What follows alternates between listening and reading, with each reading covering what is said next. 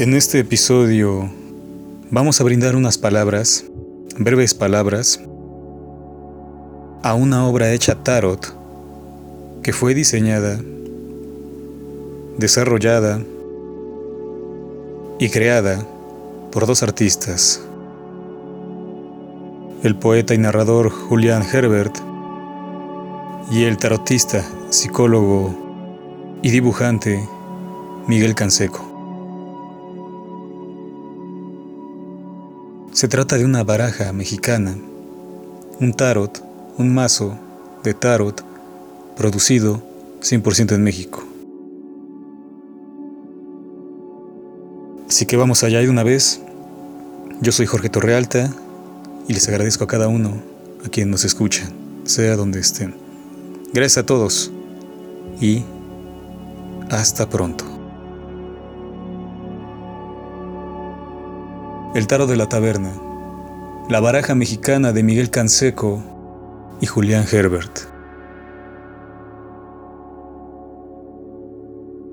El arte y el esoterismo son dos caminos, dos expresiones humanas que colindan con las dimensiones de la magia.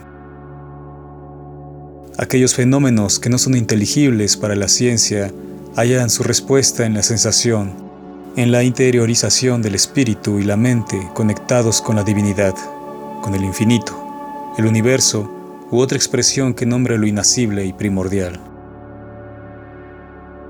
En el caso del arte, la inspiración, que deriva en obras poéticas, representa un éxtasis provocado por una extraña energía, a veces invocada por medio de enteógenos o estados alterados de conciencia, cuyo resultado son la expresión de ideas y sentimientos inabarcables que solo pueden comprenderse a través del arte música, poesía, literatura, pintura, en fin. Muchas veces, el arte y el esoterismo se encuentran en una misma obra. El tarot es una de las expresiones que conjunta estas dos disciplinas. Dos de los ocultistas más importantes de la primera mitad del siglo XX y miembros de la Orden Hermética de la Aurora Dorada produjeron sendos mazos en conjunto con artistas plásticos, a saber, Alistair Crowley y Leida Frieda Harris, quienes crearon el tarot de Thoth, y Arthur Edward Waite y Pamela Coleman Smith, quienes elaboraron el mazo Raider Waite Smith. De esta última baraja, uno de los rasgos más destacados fueron las ilustraciones de la vida diaria que Smith recreó en los arcanos menores, que algunos místicos y ocultistas consideran contraproducentes, pues afirman que entorpecen las cualidades videntes inherentes en las cartas tradicionales.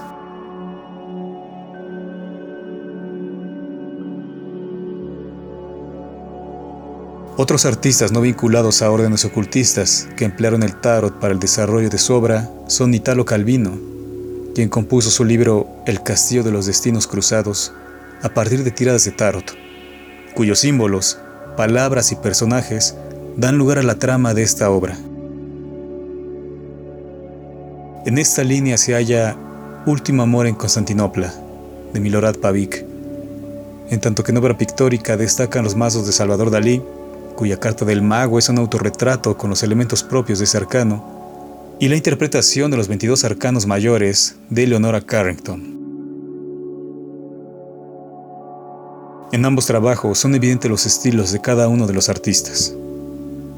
También han hecho lo propio André Breton y Alejandro Jodorowsky, este último con varios libros dedicados al tarot de Marsella y una baraja de gatos. Además de los citados artistas, muchos más han creado mazos a partir de su interpretación o estilo, varios de ellos inspirados en el tarot Wade Smith, que emplea ilustraciones dinámicas para los arcanos menores, es así que hay multiplicidad de barajas para todos los gustos, desde princesas de Disney hasta los demonios del Goetia.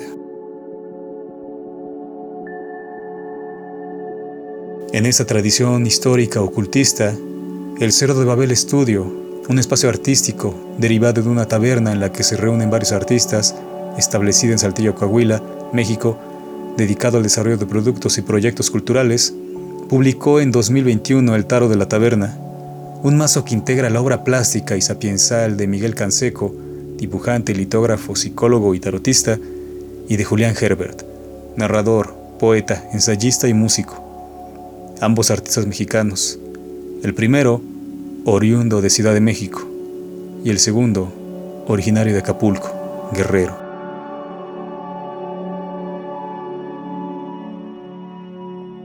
La obra esotérica de esos dos artistas, presentada por primera vez al público en el Festival Cervantino del 2021, se concretó a la distancia, pues de acuerdo con Canseco, ambos artistas trabajaron de manera individual, sin tomar referencias del trabajo del otro, sin dialogar.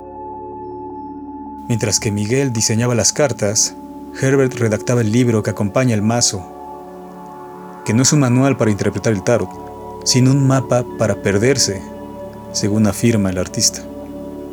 Es así que la imagen no ilustra las palabras ni esas representan a la imagen, ya que al leer el libro y observar la carta, el lector se extravía en sí mismo. La narrativa, la poesía y la plasticidad son elementos para perderse y encontrarse en el interior del tarot y de la mente. Desde su publicación, el Tarot de la Taberna ha sido exhibido en una muestra itinerante en museos y casas de cultura de toda la República Mexicana. De acuerdo con Miguel Canseco, las láminas originales son las expuestas, un formato grande para ser apreciadas al detalle. De ellas han derivado los mazos en ediciones pequeñas, ideales para practicar y disponibles en librerías en una edición rústica, minimalista, que se diría hecha a mano. Contrario a muchos de los mazos que circulan hoy en día, el tarot de la taberna está dibujado en blanco y negro, por lo general sobre un fondo blanco, otorgándole un aspecto avejentado, como de tesoro milenario. Asimismo, una de las láminas que presenta una reinterpretación respecto de los arcanos mayores del mazo Rider es la estrella, que retrata a una mujer desnuda vertiendo agua sobre un cuerpo hídrico y sobre la tierra, así como un pie sumergido y el otro sobre la superficie. En el taro de la taberna, Canseco la muestra como un desnudo cuerpo femenino que mira de frente, coronado por flores, señalando a su izquierda una estrella, y a sus pies, figuras masculinas desnudas y figuras femeninas con vestido bailan una ronda.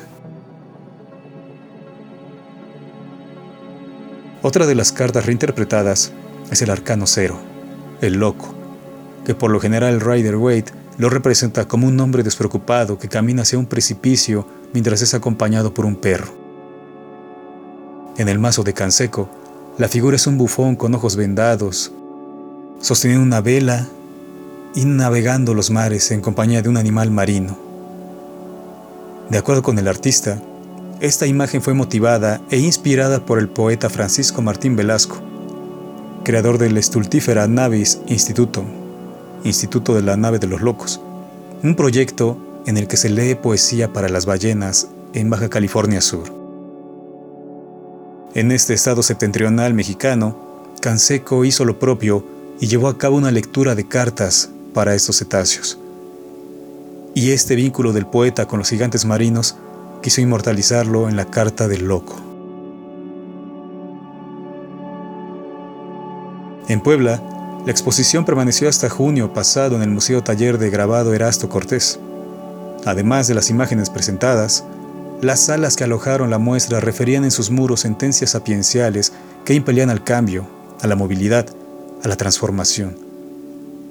Tres de ellas expresaban, antes de entrar en esa habitación era diferente. Viajar es una llave, quedarse es una llave imaginaria. Y mi favorita. No hay techo sobre nuestra cabeza. No hay tierra bajo nuestros pies.